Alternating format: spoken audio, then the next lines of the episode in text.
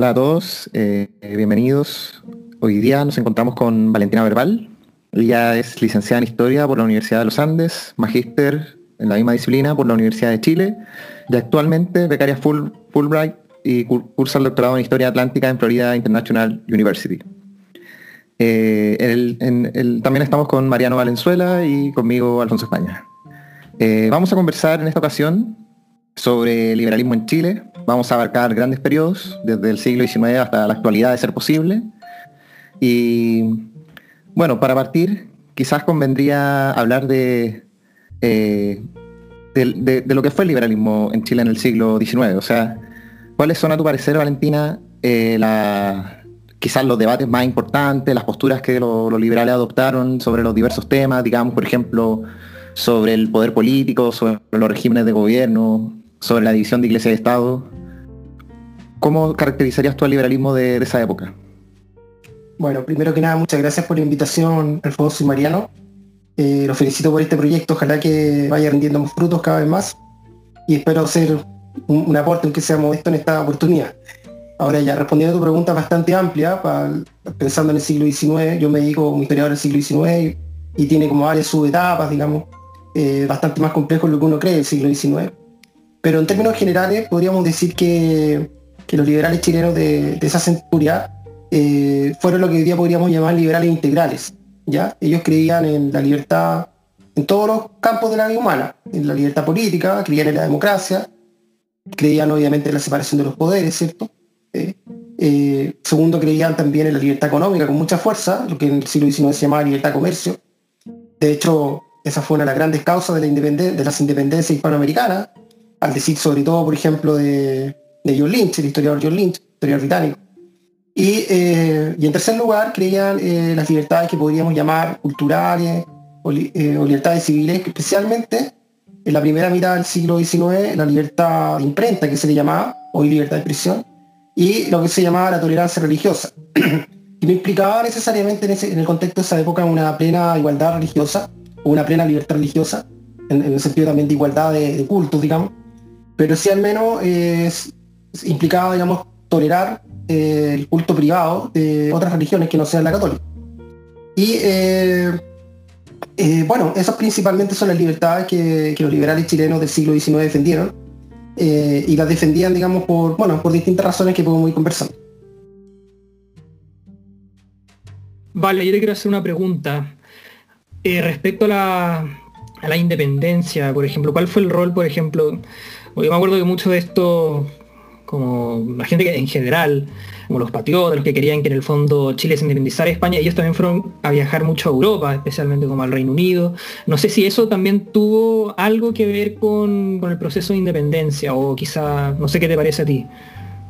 Eh, sí, totalmente, totalmente de acuerdo. A ver, eh, en general, el proceso de independencia eh, chileno, y yo creo que el conjunto de Latinoamérica, puede ser leído no solo como una accidental, por decirlo así, separación de las colonias españolas en América de, la metrópoli de España, de la península, sino que sobre todo, y esto es como lo más interesante, como la superación de lo que se denominaba también para la Revolución Francesa, ¿cierto?, el antiguo régimen, el despotismo colonial, decían, digamos, los, liberales del siglo XIX.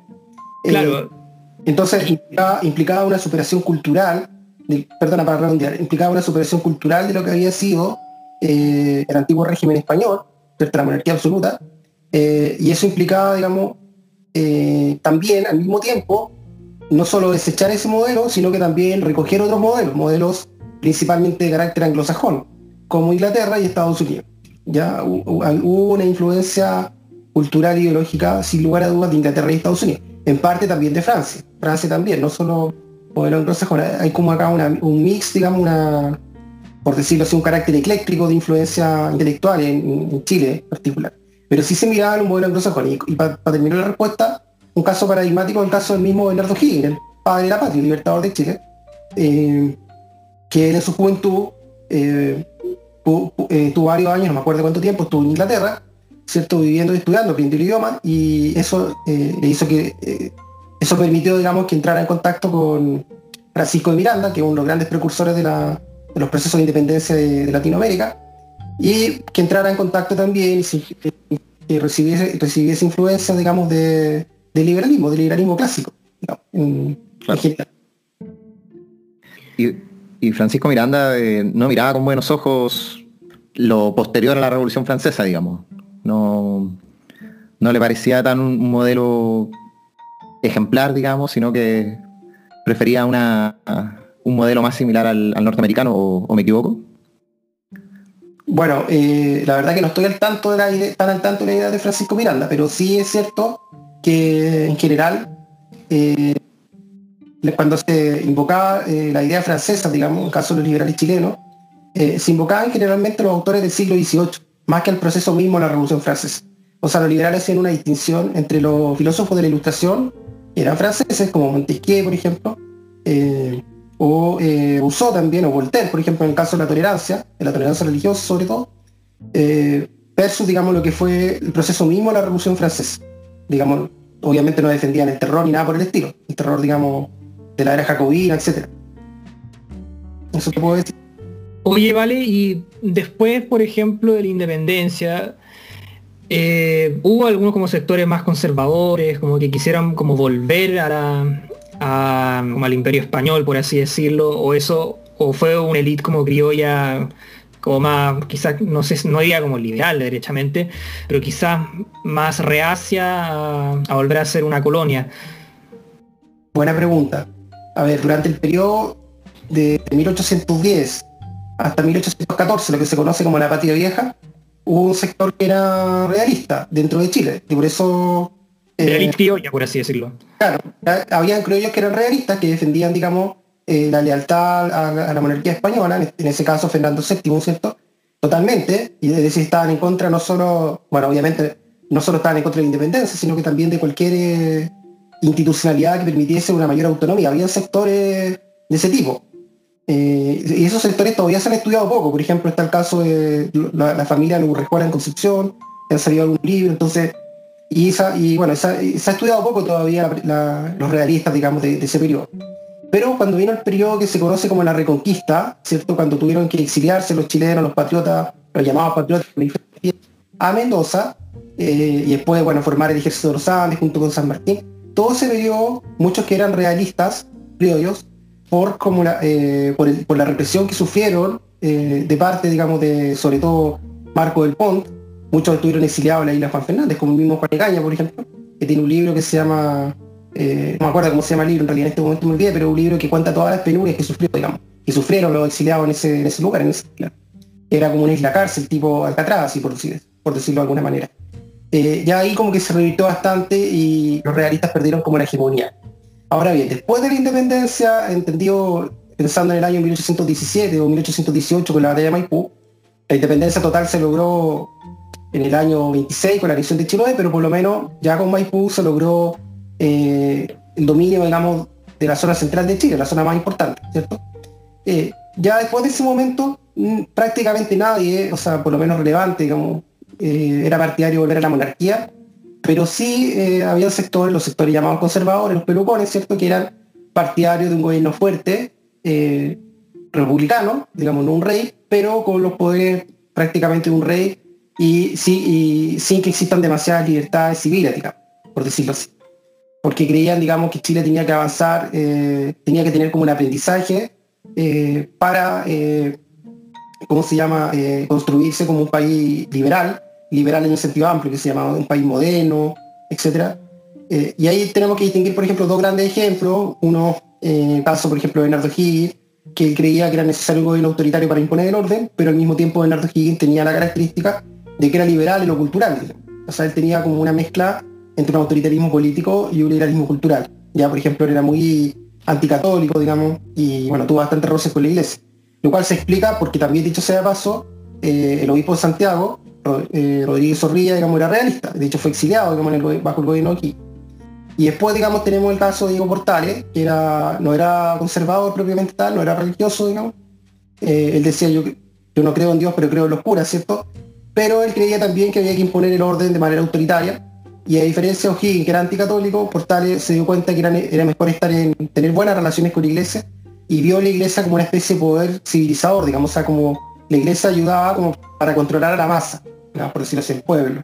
Eh, bueno, hay otro caso importante también, el caso de Juan Ecaña, que es como un gran ideólogo de los conservadores de los años 20, autor de la Constitución del 23, que era, quería imponer, digamos, un régimen eh, que hoy día llamaríamos totalitario incluso, digamos, porque quería controlar, digamos, la, prácticamente todos los intersticios de la vida humana, incluso la vida más privada. Eh, si ustedes leen, por ejemplo, el Código Moral de Juan Ecaña, que es un libro, es un código distinto de la Constitución del 23, ahí ustedes se darán cuenta cómo el Estado eh, según su proyecto, nunca eso se concretó obviamente, debería controlar prácticamente casi de que las personas se levantan hasta que se acuestan eh, y con un sistema de inspectores que controlaran, digamos, los padres, los hijos, cómo se comportan los hijos, etc. O sea, había distintas tendencias, pero sí había una lucha eh, cultural, podríamos decir, como se hizo hoy día entre liberales y conservadores después de la independencia, sin lugar a dudas. Claro, pareciera que era como una vuelta como esta idea como la moral romana, de que los romanos tienen como de, legislar sobre muchos de los comportamientos de las personas. Oye, y lo otro que te quiero preguntar, ¿y ahí cómo, cómo, cómo surge el partido liberal? Me, imagino que nace, o sea, por lo que tengo entendido, nace como el bando pipiolo y ahí empieza como a formarse y a, crecer a lo largo del siglo Pero explícanos, por ejemplo, más en detalle cómo, cómo empieza ese proceso. Bueno, mira, aquí hay una discusión historiográfica porque la verdad que si entendemos partido como hoy día entendemos por partido, la verdad que durante todo el siglo XIX no hubo partido, incluso. Y te diría que incluso hasta la primera mitad del siglo XX. Esto te lo digo porque hay historiadores, como por ejemplo Bernardino Bravo Lira, que sostienen que los partidos políticos en Chile eh, habrían surgido en el año 56 con la llamada cuestión del sacristán. ¿Por qué dice eso? Porque ahí en ese momento se produjo la separación de los conservadores en dos bandos, los conservadores propiamente tales que formaron el Partido Conservador y los que siguieron a Mont, los que se quedaron apoyando a Mont, que eran los nacionales monbaristas, ¿cierto? Pero en verdad, esos llamados partidos, por la que él dice son los primeros partidos de Chile, eh, son tendencias políticas, son bandos también. Tan bandos como eran los bandos de la, década, por ejemplo, de 1820. Y además, desde antes ya existían los liberales. Eh, ya en los años 40, fines de los 40, se empezaron a formar los liberales, ya hay una banca liberal, ya está funcionando, por ejemplo, Federico Razo de Sañatu, José, eh, José Nastar, etc. Entonces, en realidad, si tomamos la palabra partido en sentido amplio, que por lo demás hay que decir que la palabra partido se utilizaba en, esa época, se entendía por partido no lo que hoy entendemos por partido, como una organización, con una sede, con una directiva, con estatutos, etcétera, sino que se entendía por partidos como tendencias políticas simplemente. Precisamente partidos, o sea, partes de la sociedad que representan idearios distintos. En realidad, eso existe desde los comienzos de la República, en ese sentido amplio de la palabra. Y los Sí, perdón, dime. Entonces no había como una orgánica a tu juicio, así como... No, no había una, no, no, había una orgánica, no había una orgánica, y de hecho incluso durante el periodo parlamentario, el periodo de parlamentarismo de la chilena entre 1891 y 1925, tampoco los partidos eran muy organizados. Eh, pero lo que te iba a decir que los liberales surgen, respondiendo a tu pregunta, eh, desde prácticamente podríamos decir desde la misma, desde el mismo 1810 ya podríamos pensar que hay liberales. Ahora, el término liberal se populariza en Chile eh, a partir de los años 20, sobre todo después de del gobierno de O'Higgins. Ahora, antes usaba el término liberal, igual que en España, porque el término surgió en España, ¿cierto? En, los constituyentes de Cádiz de 1812.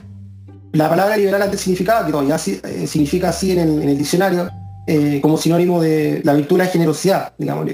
La liberalidad es la virtud de la generosidad, ¿cierto? Y en España empezaron a hablar de los liberales como los que son generosos, los que piensan en los demás, digamos. Y ahí fue surgiendo el concepto de liberal como categoría ideológica, por decirlo así.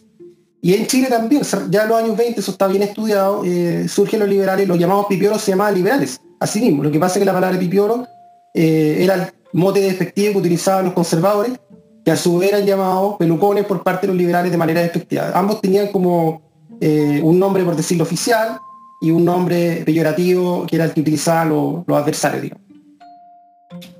Claro. Oye, ¿y cuáles eran los, las inclinaciones de, o sea, por qué tipo de gobierno, más presidencialista, más parlamentarista, había mayor simpatía de parte de los liberales dentro del siglo XIX? ¿O se puede dividir por etapas las simpatías que había por, este, por estos distintos tipos de, gobierno? Ya, perfecto, buena pregunta. A ver, en general ese tema fue como un aprendizaje. En la, en la época de la independencia, de hecho si vamos a la patria vieja, todos los primeros gobiernos, la Junta de Gobierno 1810 y hubo otros dos gobiernos más, fueron gobiernos colegiados. Siempre estaba la idea que los gobiernos eh, tenían que ser, para ser más democráticos, por decirlo así, tenían como que ser colegiados.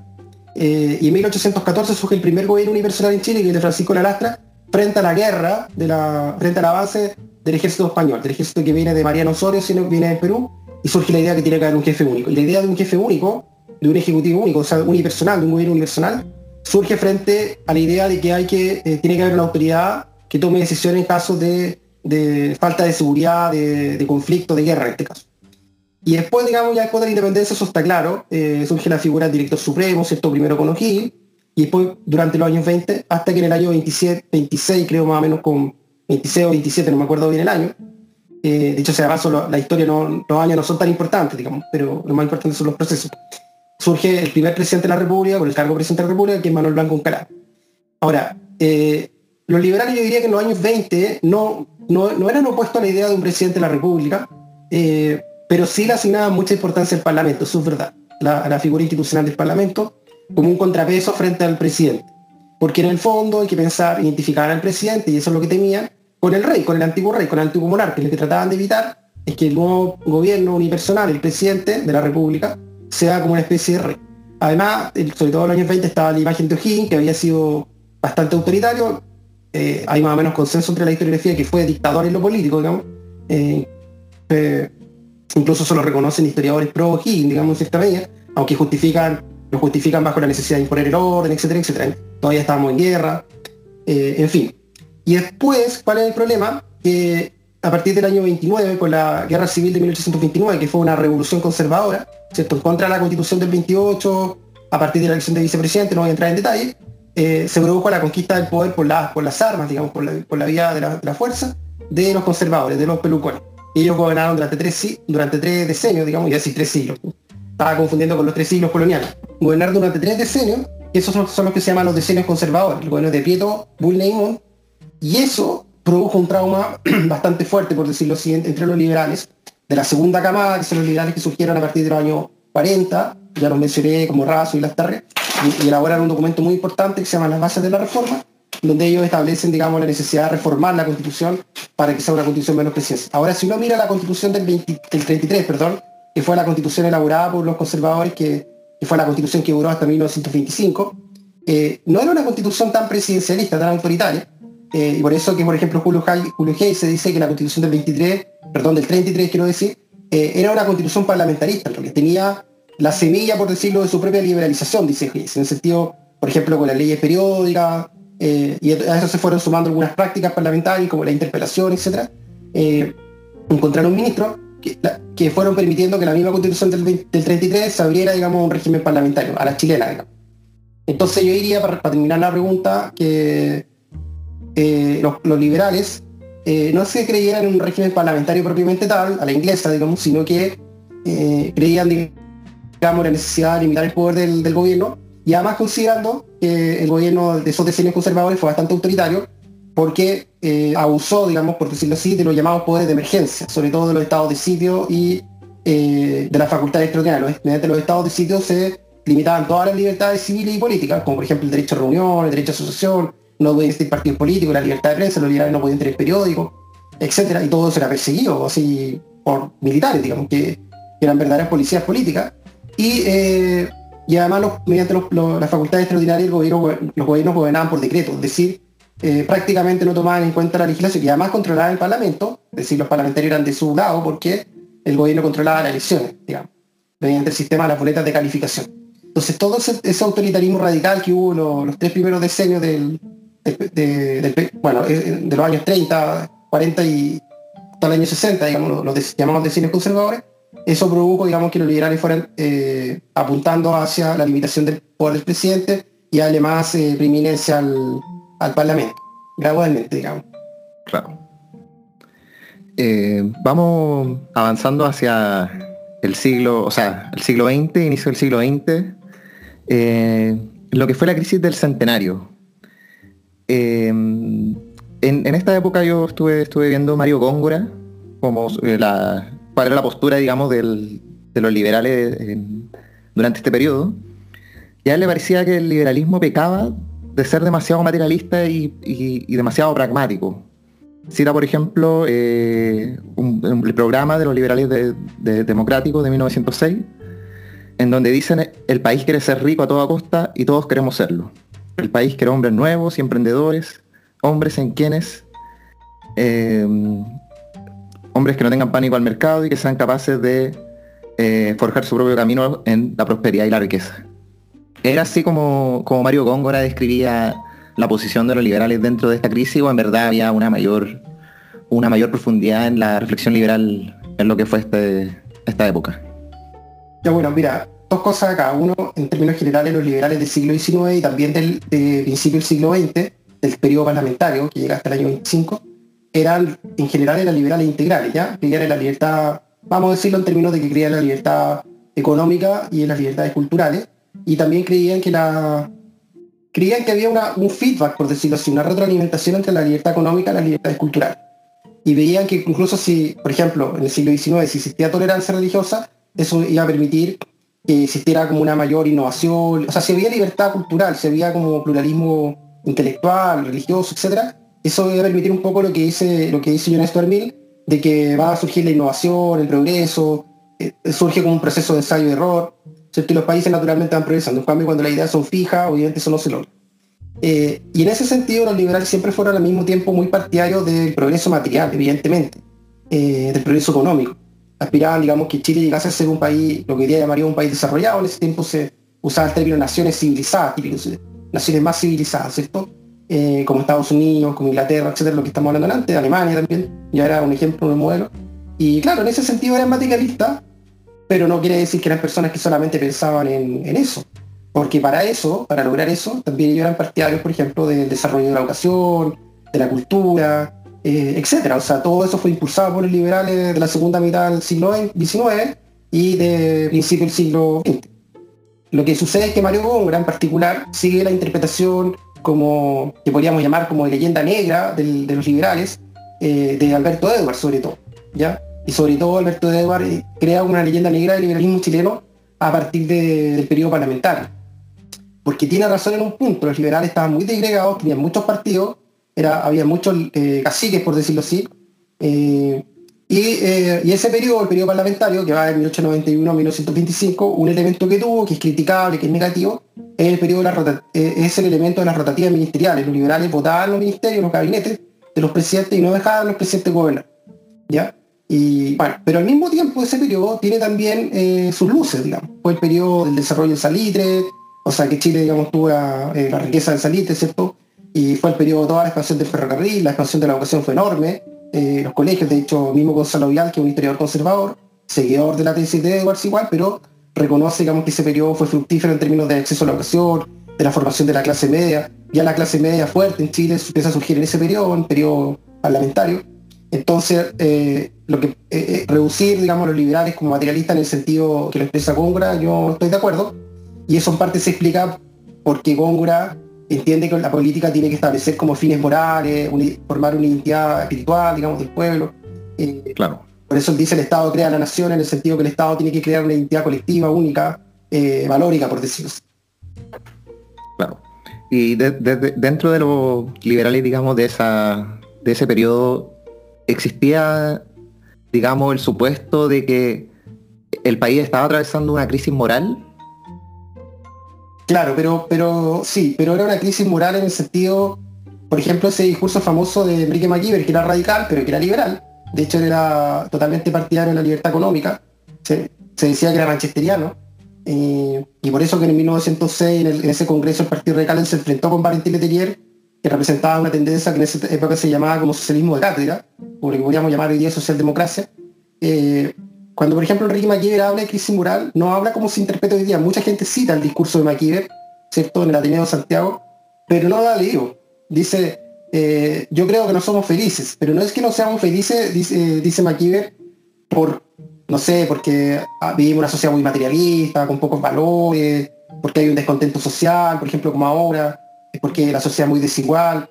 Eh, él critica la política, él critica la élite política, y hay una crisis de la política. Eh, y hay una crisis de que se cree que todo eso tiene que solucionar de manera colectiva, por decirlo así, eh, sin valorar la responsabilidad individual. Entonces, curiosamente, esa crítica Maquiavel no es una crítica como se interpreta, como una crítica que uno podría decir como desde una visión comunitarista de la sociedad, eh, sino todo lo contrario, desde una visión liberal. La crisis es que la gente no se hace cargo de su vida, que la gente quiere que todo se solucione de manera colectiva, desde fuera, etc. Y los políticos tampoco se hacen cargo de su propia responsabilidad. Hay una crisis de la política. Es un poco parecido a lo que está pasando ahora, porque ahora se tiende a decir que la crisis de la, del, modelo, por ejemplo, y no de la política, pero uno podría decir más bien es una crisis de la política que del modelo. Que son los propios políticos los que han deslegitimado el modelo, han deslegitimado las instituciones. Bueno, un poco aquí decía un poco eso. Es bien interesante. Oye, vale, eh, respecto, por ejemplo, ¿qué pasa con la cuestión social, con este auge del socialismo, del marxismo, del mundo obrero que nace, por ejemplo, en la alrededor de, las grandes capitales y cómo, cómo afecta eso, por ejemplo, a, este Partido Liberal que al parecer había sido, bueno, junto al conservador, los partidos más tradicionales y después empieza como a avanzar hacia un multipartismo, me, me da la impresión a mí. Cuéntanos un poco eso. Bueno, el fenómeno de la cuestión social es un fenómeno que también surge en la época de la periodo parlamentario, ¿cierto? Eh, claro. Ahí empieza a poner, eh, eh, empieza a salir a la luz pública la, existencia de, masas, digamos, de personas que viven en una situación de mucha precariedad, de excesiva precariedad. en parte eso se explica por la masiva migración de campo ciudad que hubo a fines del siglo XIX y principios del XX, precisamente por el desarrollo económico que tuvieron las ciudades. Entonces, claro, la gente, como muchos autores eh, sostienen, o sea, lo demuestran, muchas familias vivían hacinadas, en conventillos, por ejemplo, o sea, Vial también le da mucha importancia a eso, en condiciones muy malas, de salubridad, por ejemplo. Eh, pero en contexto de la época, era recién, por ejemplo, se está, la sociedad, digamos, estaba como creando condiciones de salubridad, no existían los alcantarillados, etc. Entonces, claro, con la, con la masificación o con la, por decirlo así, podríamos decir, incluso como invasión de, población rural que va a la ciudad porque eh, ve mejores condiciones de vida eh, económica, incluso empezó a recibir mejores sueldos en las ciudades, pero al mismo tiempo las condiciones de vida material no eran suficientes, como por ejemplo el caso de la vivienda que estaba mencionando. Eh, eso va generando una mayor conciencia en la ciudad de las, de las malas condiciones de vida que tenían las personas, pero esas malas condiciones de vida también existían en el campo. Lo que pasa es que en el campo esas condiciones estaban como un poco ocultas porque los campos, las haciendas chilenas, eran especie guardando las proporciones, digamos, como, como, como de feudo, por decirlo así. Eran como pequeños estados dominados por el patrón. Entonces, eh, donde el patrón era muy paternalista, donde también los patrones, los, las haciendas muchas veces les pagaban, no les pagaban en dinero a los trabajadores, sino que les pagaban, digamos, en, no sé, teniendo una casa, las personas podían tener como una parcelita donde podían cultivar y vender sus productos y así poder vivir. Eh, es decir, eh, las condiciones eran muy malas. La, gente empezó a a la ciudad porque podía recibir dinero físico, metálico, digamos, por bueno, no sé si había metálico en ese momento, pero dinero, no, había metálico en realidad. Eh, sí, sí, había metálico. Eh, dinero físico, digamos, para intercambiar. Eh, bueno, pero, perdón, dime. Igual como ahí tú, tú comentas como todo lo que, lo que ve también Dickens, que ve Marx también, que ve como este tránsito de la, del campo a la ciudad, y empiezan a ver como esto, bueno, bueno, Marx lo explica como este proceso alienante al final, y, pero ese es como un capitalismo como muy, muy de época, muy propio de esa época. Hoy en día hablamos de otro capitalismo nada que ver. Hoy en día en general la gran mayoría de las personas ya no trabajan en esas situaciones, sino que más propio como un capitalismo industrial. Entonces, ¿cómo ves tú, por ejemplo, también todas estas críticas? ¿O cómo, cómo fue que el liberalismo en esa época intentó como sanar todos estos malestares? ¿Los puede hacer bien? ¿Los puede hacer mal? ¿Y en qué derivó eso? Bueno, en general los liberales eh, se preocuparon de la cuestión social. Eso es lo que iba a agregar. Eh, eh, tomaron, digamos, carta en el asunto. O sea, empezaron a surgir también los conservadores, hay que decirlo, tanto los liberales como los conservadores de las primeras décadas del siglo XX se preocuparon de la cuestión social.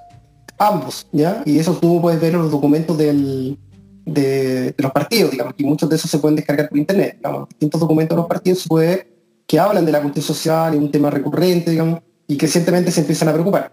Eh, y también van surgiendo los partidos, digamos, de izquierda a partir del, de, ya del año 10, eh, eh, Partido Socialista, bueno, el Partido Socialista es como el año 30, el Partido Comunista surge en el año 12, ¿cierto? Eh, lo otro que iba a agregar que antes existían, digamos, durante el siglo XIX, el, Estado, el Estado cumplía un rol social en materia de educación, por ejemplo, educación primaria. La educación primaria era acceso gratuito en Chile prácticamente en el siglo XIX, no para todo el mundo, porque mucha gente trabajaba en los campos y no, no tenía interés ir a la escuela, pero por lo menos la gente que, vivía en las ciudades tenía acceso a las escuelas primarias, lo cual era bastante, digamos, para la época. Y el Estado fomentaba ese tipo de educación. Y los liberales siempre creyeron en la educación pública, y también en una cierta educación gratuita o, mediante becas, como el Instituto Nacional, para personas de bajos familias de bajos recursos, o sea, de, condiciones precarias, digamos, económicas, pero que tuviesen capacidad y tuviesen talento. Como por ejemplo el mismo caso de Antonio Varas. Antonio Varas eh, o el mismo José Antonio Astar eran personas, digamos, no precisamente de, élite, digamos, por decirlo Y eh, entonces, lo que quiero decir con esto es que desde ya el siglo XIX había una preocupación por lo social, no era, o sea, el caso no era que, los liberales no les interesara nada el tema social. Y, eh, y de hecho, el gran, digamos, por decirlo así, articulador, por decirlo así, de un discurso social eh, frente al tema, al tema de la llamada cuestión social, valga la redundancia, fue Arturo Alessandri Palma, ¿cierto? A partir de los años 20, conocido como León para acá, y eso a partir sobre todo del hecho de que cuando él fue senador por Iquique, los años anteriores, él se impactó de las malas condiciones también de los trabajadores de la salitrera. Entonces empezó también a tomar carta en el asunto en, este tema. Eh, ahora, los liberales en general, ellos creían, con esto termino la, respuesta, que se podía compatibilizar la libertad económica con eh, una preocupación del Estado en favor de los más desposeídos, lo que llamaríamos un rol subsidiario del Estado. Eh, no veían una incompatibilidad entre esos aspectos. ¿Ya? De hecho, todas las leyes sociales de los años 20 y las mismas normas eh, sociales que tiene la Constitución del 25 son normas totalmente subsidiarias, digamos, o sea, un Estado que podríamos llamar subsidiario. No propiamente lo que hoy día se entiende por un Estado de bienestar. De hecho, la Constitución del 25, por ejemplo, no tiene el derecho a la educación. Dice que el Estado se tiene que preocupar de la educación, pero lo pone como una aspiración, como una meta, una meta social. Eh, eso te iba a decir, eso les iba a decir. Y, bueno, por ahí yo creo que va la, respuesta.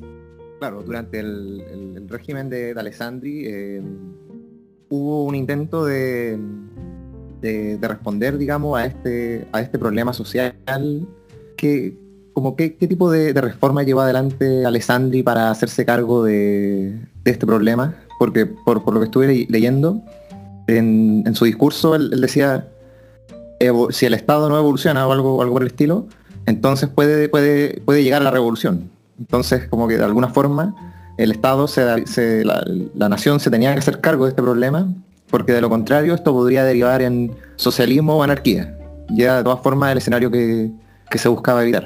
Sí, justamente, eso va en la línea de lo que estaba diciendo los liberales, en particular Alessandri Palma, veía, digamos, el, que el Estado se hiciese cargo de la cuestión social, eh, un proceso evolutivo del Estado que a su vez tendría como objetivo evitar la revolución, la revolución socialista, porque también los liberales chilenos tenían la vista dos grandes revoluciones de Occidente que habían sido muy radicales, muy sangrientas, como la Revolución Mexicana, ¿cierto? A partir del año 10, y la Revolución, digamos, rusa, eh, a partir del año 17.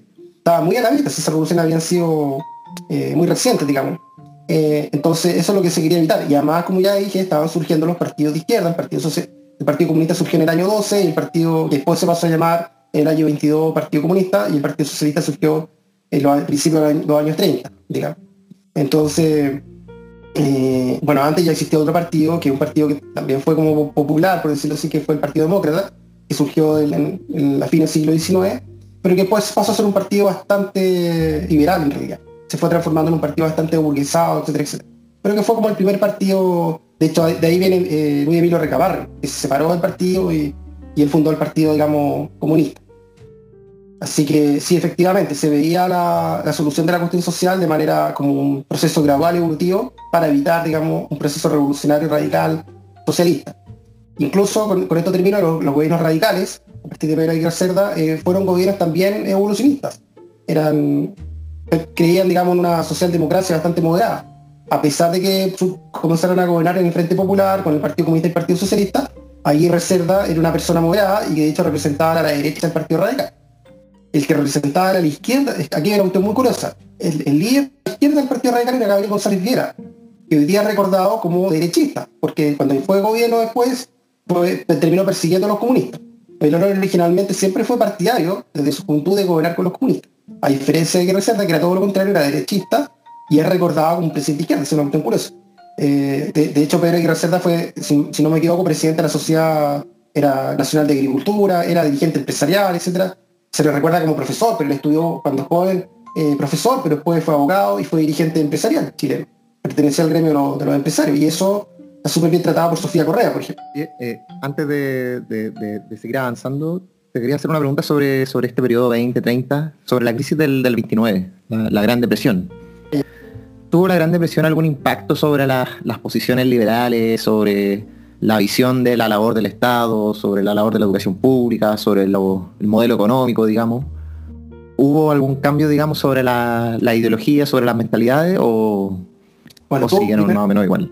Sí, yo creo que sí. Tuvo un impacto económico primero. De hecho, la, misma Gran Depresión, el impacto de la Gran Depresión provocó la caída de Ibañez. En gran parte, la caída de Ibañez, el primer gobierno de Ibañez fue producto de eso. y ahí vino todo un periodo de anarquía en Chile que coincidió también con la Gran Depresión a nivel mundial, ¿cierto? Todo el periodo, hasta que, de hecho, la constitución del, del, 25 en realidad se empezó a aplicar en a partir del año 32 con el segundo gobierno de Alessandro y ya se considera como un gobierno de derecha, ¿ya? Eh, y tuvo un impacto, evidentemente, y, políticamente eh, se fue legitimando, se fueron legitimando visiones más eh, centralistas en lo económico, por decirlo así, digamos visiones más de izquierda, en lo político y en lo económico. Y ahí empieza a surgir, por ejemplo,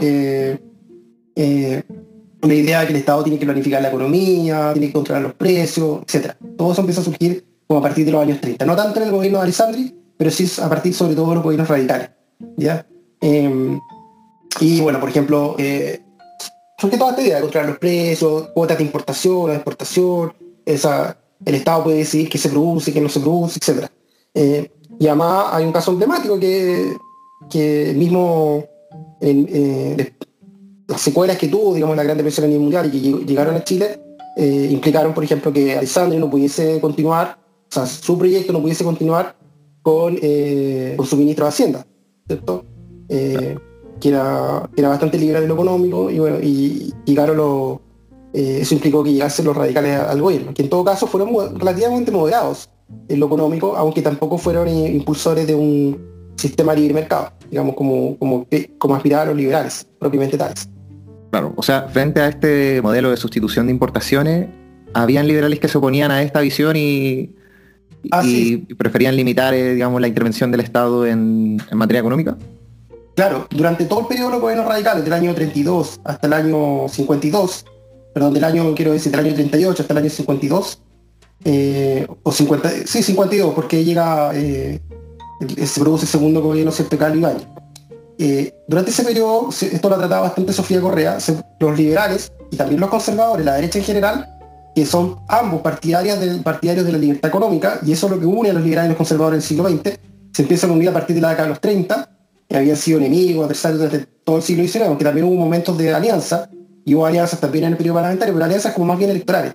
Pero por primera vez tiene como, forjan como una alianza más ideológica, eh, yo diría a partir de los años 30, eh, en torno a la defensa de la libertad económica. Y si, si ustedes ven todos los documentos, los programas, todos los documentos de los congresos eh, o de, los congresos, digamos, de los partidos liberal y conservador, todos defienden en general con fuerza eh, la libertad económica, el libre mercado, que Chile avance un proyecto de modernización capitalista, que esa es la tesis de Sofía Correa, que la derecha tuvo en el siglo XX un proyecto de modernización capitalista, puntos que nunca lo logró instaurar.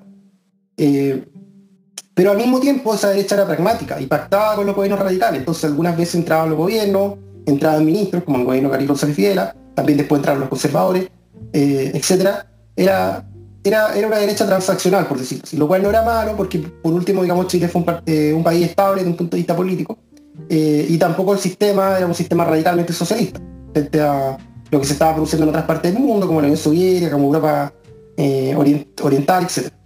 Pero sí la derecha, respondiendo a tu pregunta, paralelamente que Chile tuvo un proyecto estatista en lo económico, de sustitución de importaciones, hay que pensar que la Corfu surgió en el año 39 con el terremoto de, de Chillán, ahí surgió la idea de planificar, digamos, la economía con fuerza, eh, la derecha siempre defendió un proyecto de mayor liberalización económica, como un camino eh, para lograr una mayor prosperidad para todos, digamos.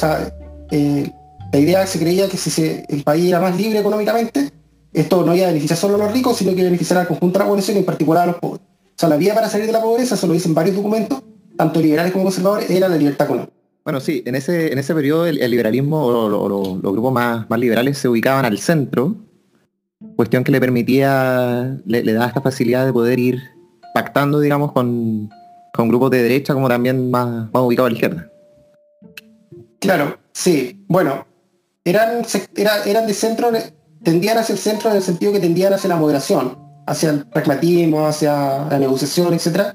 Eh, pero igual eh, se empezaron a definir como de derecha, los liberales se empezaron a definir como de derecha, por decirlo así.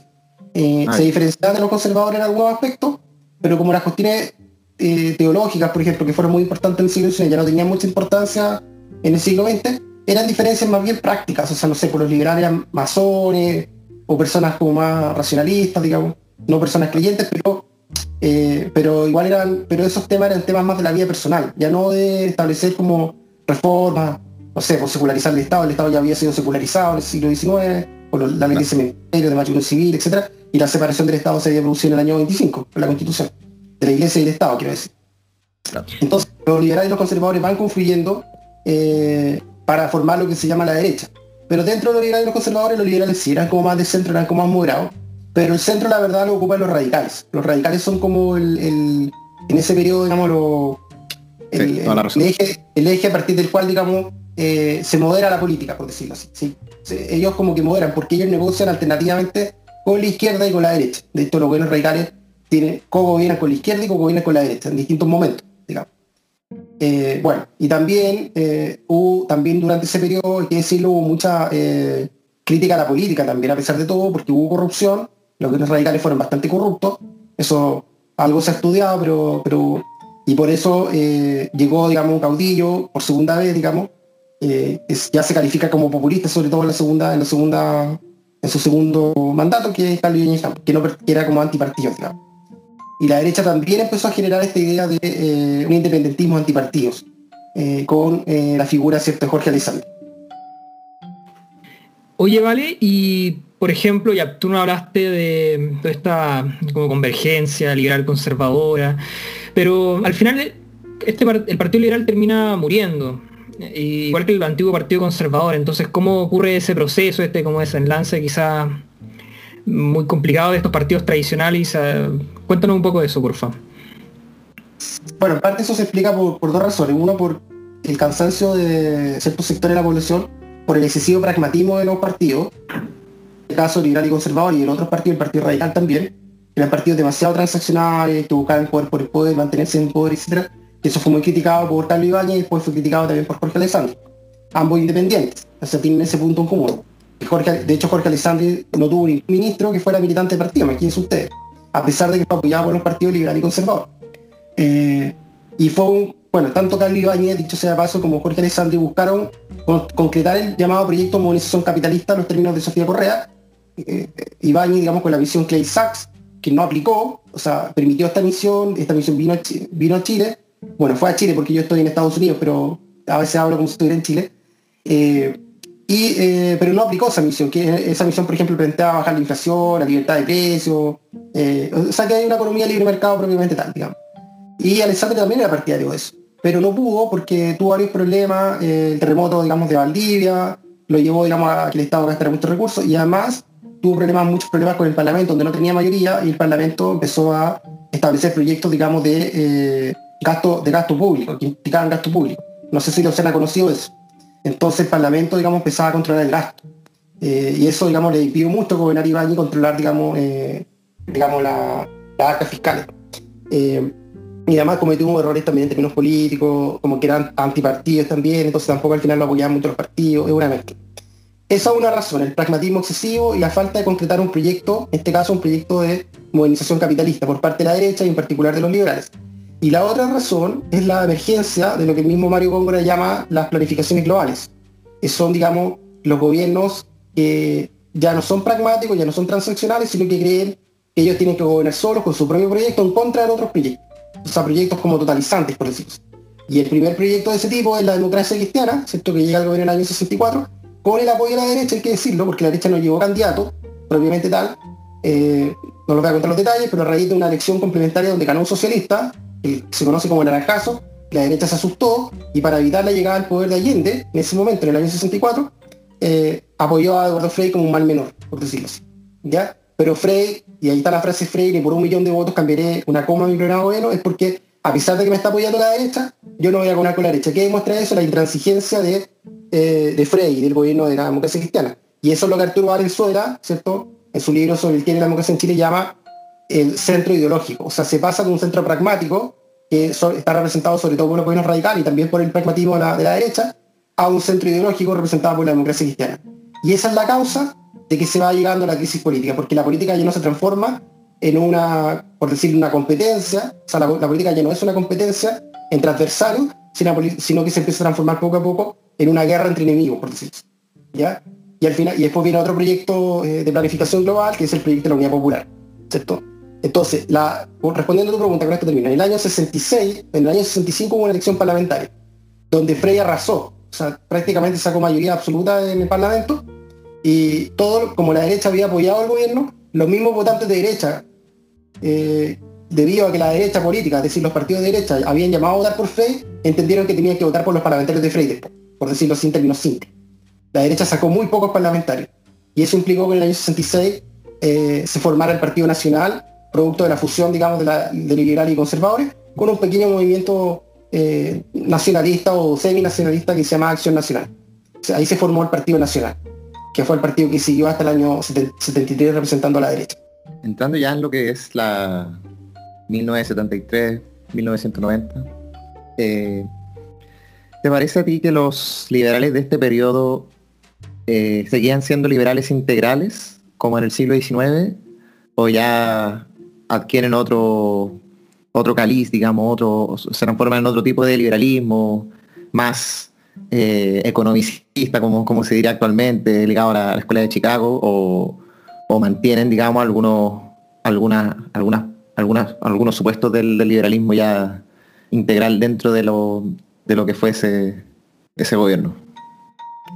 A ver, buena pregunta. Yo creo que si se investiga un poco más, eh, se pueden encontrar elementos como el liberalismo integral en, la derecha a partir de, o sea, la, derecha a partir, entre el año 66, o sea, por ejemplo, en el Partido Nacional. El Partido Nacional no era un partido propiamente católico.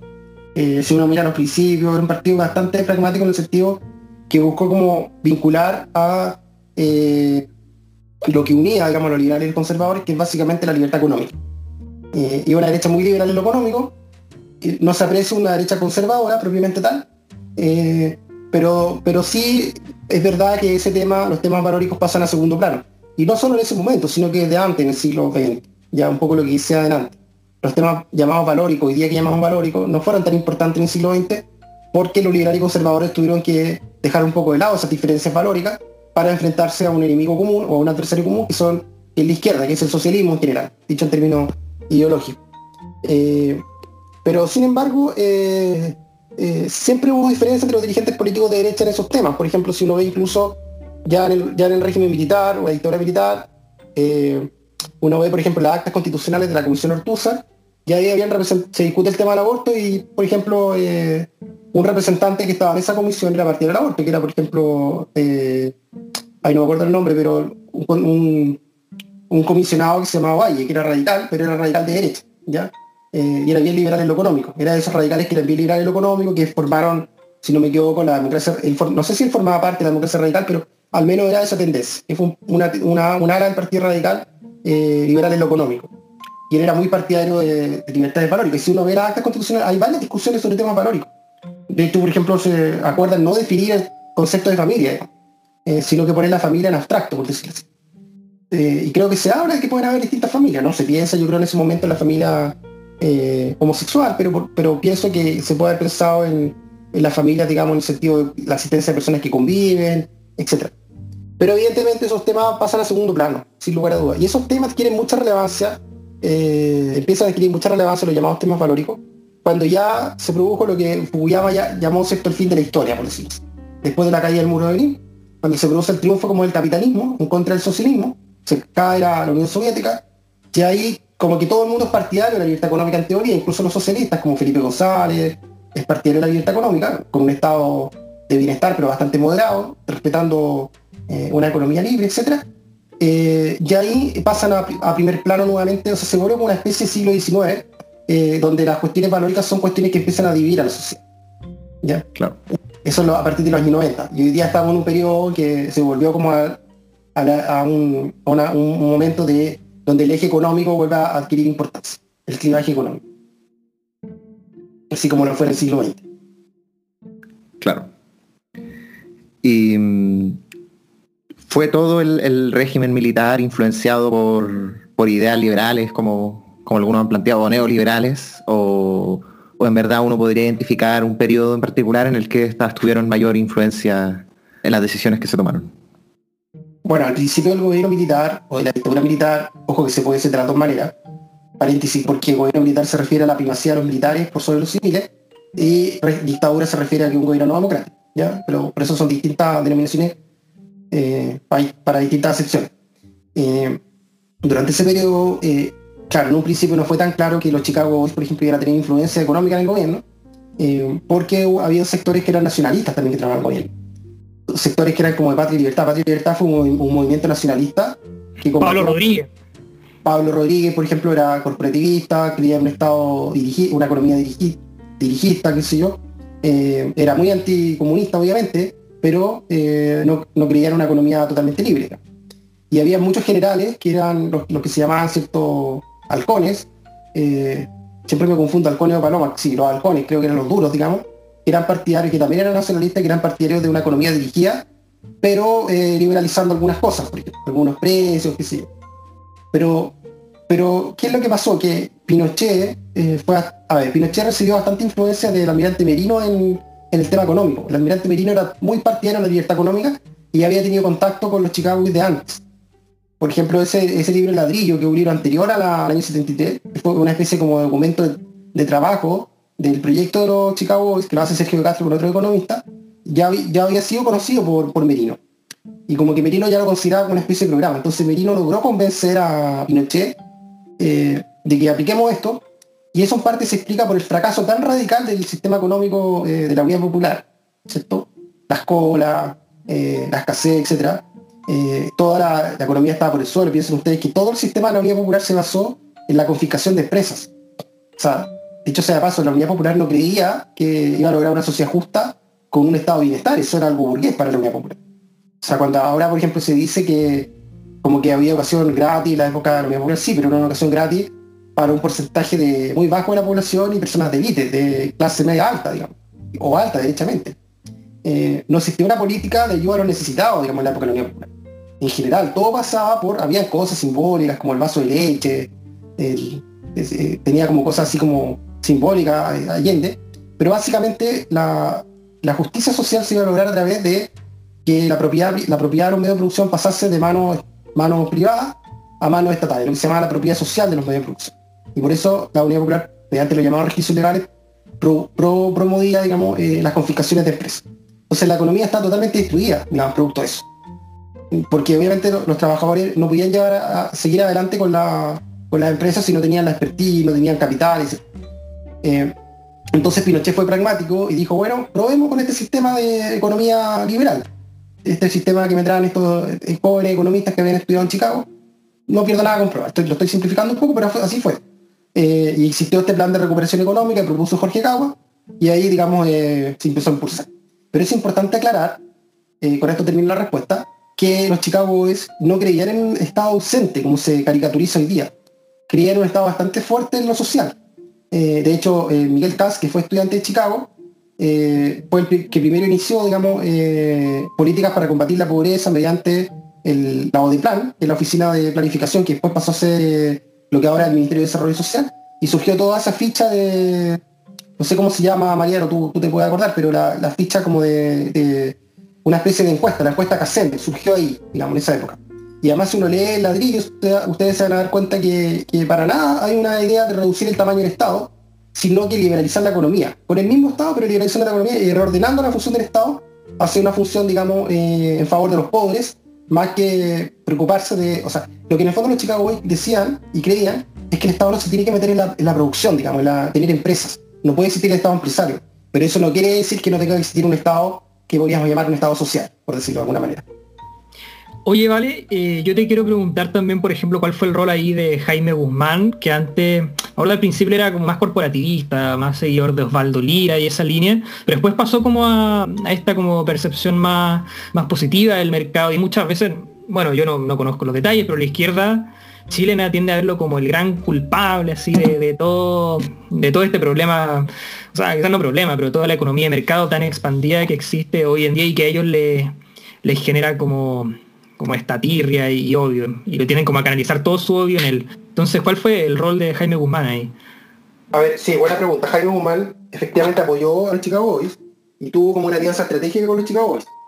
Eh, pero, pero, pero hay que decir que Jaime Guzmán eh, empezó a adherir a la, economía de, mercado, al capitalismo, como se decía en esa época, ya en los años 60. Como, eh, hay un artículo de mediados de los 60 en la revista Fiducia, eso lo trata muy bien el historiador José Manuel Castro, en un libro sobre Jaime Guzmán, donde ella se define como partidario del capitalismo, pero no del liberalismo. Jaime Guzmán distinguía entre liberalismo y capitalismo, porque el capitalismo era la economía libre, pero el liberalismo implicaba, obviamente, no ser conservador, o sea, implicaba las llamadas cuestiones valóricas, etc. Eh, y además eh, apropia, por decirlo así, o, hace como una reapropiación, una reinterpretación del principio de subsidiariedad, que viene de la doctrina social de la y él la entiende, a diferencia también de lo que se dice caricaturísticamente, no solo en un sentido negativo, sino que también en un sentido positivo. Y de hecho hay una cita que, donde él también habla de los dos sentidos de la subsidiariedad, eh, que implica la, la, abstención del Estado, pero también, que ese sería el sentido negativo, pero también la acción del Estado, sentido positivo, ¿cierto? En favor de los necesitados, sobre los Jaime Guzmán creía, creía en eso. en ese sentido, claro, Jaime Guzmán fue importante porque Jaime Guzmán fue uno de los principales cerebros de la Constitución del 80, aunque no el único, eso también hay que matizarlo un poco, hubo muchos autores de la Constitución del 80, no, la, Jaime Guzmán no redactó la constitución del 80 entera de Peapá como, como se cree, eh, y después además hubo, la Junta de Gobierno le hizo muchas modificaciones, después hubo modificaciones que se introdujeron a partir del Consejo de Estado, que presidía Jorge Alessandro, ¿cierto? Eh, antes de, que fuese aprobada en el principio del 80. Entonces pasó por varias etapas, que no todas fueron controladas directamente por Guzmán. Pero sí, eh, obviamente Guzmán influyó en que se introdujese la idea de, Estado subsidiario en la Constitución, que dicho sea paso no está incluido de manera expresa, pero sí de manera implícita. Eh, yendo más hacia allá la transición, fines de la dictadura, frente al, plebiscito del sí y el no. Eh, las posiciones más liberales estuvieron más en favor del sí, en favor del no. ¿Y, por qué estuvieron más en favor de, una posición que, en otra? Si es que se podría decir que estuvieron en, favor de, una en particular. A ver, al principio de los años, o sea, a fines de los años 80, el periodo previo al, al, plebiscito del, del 88, estamos hablando año 85, 86, 87, cuando los partidos políticos se produce la apertura política en Chile, impulsada por Harpa primero, eh, y empiezan a, empieza, el gobierno militar empieza a permitir la, existencia de los partidos políticos, surgen muchos partidos en Chile, y surge un sector también de los antiguos nacionales, y que habían sido, que eran más liberales, o que habían sido antes también liberales, del Partido Liberal, que se pronunciaron por el no. Por ejemplo, hay un partido que se llamaba Partido Alianza de Centro, y hubo un partido nacional también a principios de los, o sea, a fines de los 80, a principios de los 90, que votó por el no. Pero la verdad que esos partidos, que representaban a la otra derecha, pero una derecha que era opositora al régimen militar por razones, sobre todo por el tema que fue la dictadura, que violó sistemáticamente los derechos humanos, etc. En ese sentido ellos fueron bastante liberales, podríamos decir. Eh, pero esos liberales, eh, ex nacionales o ex liberales, que venían del Partido Liberal anterior al Partido Nacional, eh, no tuvieron éxito electoral, la verdad, en las elecciones del 89. Prácticamente fueron muriendo. Lo mismo pasó con otros partidos como, como Avanzada Nacional, Partido Nacional. Entonces al final la derecha volvió a ser como una derecha liberal y conservadora en términos generales. Eh, se trató de formar un partido eh, único la derecha que era Renovación Nacional, pero después se, separaron por una pelea entre Jaime Guzmán y, y Harpa, Harpa y Lamán, digamos, contra Jaime Guzmán, o versus Jaime Guzmán. Eh, y se forma la UDI, que era un movimiento que existía de antes, pero se refunda como partido, y queda Renovación Nacional, quedan esos dos grandes partidos. Y de alguna manera Renovación Nacional en el año 90 representó como la ala liberal de la derecha, no en términos valóricos demasiado, porque en esa época eh, la derecha todavía era muy conservadora, sino que más bien en términos políticos. Se empezó a plantear esa derecha como la que se llama la patrulla, juvenil, o más crítica, digamos, del, régimen militar por el tema de los derechos humanos. De hecho, mismo Alamara había sido parte del Acuerdo Nacional, creo que fue en el año 85, 86. Eh, y bueno, eh, eso, eso, eso, eso te puedo decir, pero la verdad que, los liberales, durante los años 90 y los años 2000, en la derecha, eh, liberales en el sentido no solo de defender la libertad económica, sino que también otras libertades, estuvieron bastante, bastante muertos, la verdad, bastante dormidos. y empezaron como a resultar más bien hace pocos años atrás, yo diría a partir de principios de años, del año, después del, empezaron a resucitar un poco con el segundo gobierno Piñera, en verdad. Perdón, con el primer gobierno Piñera. Y con algunos independientes que empezaron a entrar al gobierno y que después dieron lugar, digamos, a Evópolis. para resumir un poco el cuento. ya podría considerarse un partido de hecha liberal propiamente tal. Bueno, por temas de, tiempo no vamos a tener que quedar hasta aquí. No, nos va a quedar pendiente quizás para otra ocasión hablar de liberalismo en la actualidad, los desafíos del liberalismo, el liberalismo frente a la crisis presente, claro. Eh, cuáles son las problemáticas que, que, ha de enfrentar el liberalismo, eh, las cuales han, variado un montón desde lo que ha sido el siglo XIX, siglo XX hasta la actualidad, pero siguen, siguen estando ahí, eh, siguen siendo muy, muy, muy relevantes de, precisar. Así que te quería agradecer Valentina por, por, tu tiempo. Ha sido un agrado conversar sobre, sobre todo esto. Nos ha dado un montón de información. Muchas eh, gracias, Alfonso. Muchas gracias, Mariano. Bueno, yo pensé que en realidad no me la iba a poder porque es un tema tan amplio, pero bueno, pero creo que pudimos conversar eh, lo suficiente en el tiempo que, que pusimos y ya sirve como para empezar a tirar líneas sobre este tema. Quiero agregar que falta mucho por escribir sobre la historia del liberalismo chileno y hay mucho por escribir, eh, sobre todo en el siglo XIX y también en el siglo XX, ¿eh? en realidad los dos siglos, pero lo que pasa es que yo estoy más investigando el siglo XIX porque es el área que más me dedico como historiadora y realmente hay cosas, muchas fuentes históricas bien interesantes eh, de los liberales del siglo XIX. Por ejemplo, por citar un solo ejemplo, la figura de José Victorino Lastarga, eh, que es el gran intelectual liberal de toda la historia de Chile, es una figura bastante desconocida eh, entre, los chilenos. O sea, una figura que fue muy importante en el siglo XIX bien conocida hasta la primera mitad del siglo XX, pero hoy por hoy una figura que está bastante olvidada y, vale la pena resucitarla, digamos, rescatarla, para, porque él escribió una tonelaria, o sea, una gran cantidad de libros y, él era precisamente liberal integral, él defendía la libertad en todos los campos de la vida. Era muy, muy liberal en lo económico, muy liberal en lo político y en lo cultural. Eso. Así que es un tema que vale la pena seguir estudiando, tanto académicamente formas. como desde un punto de vista más, más divulgativo.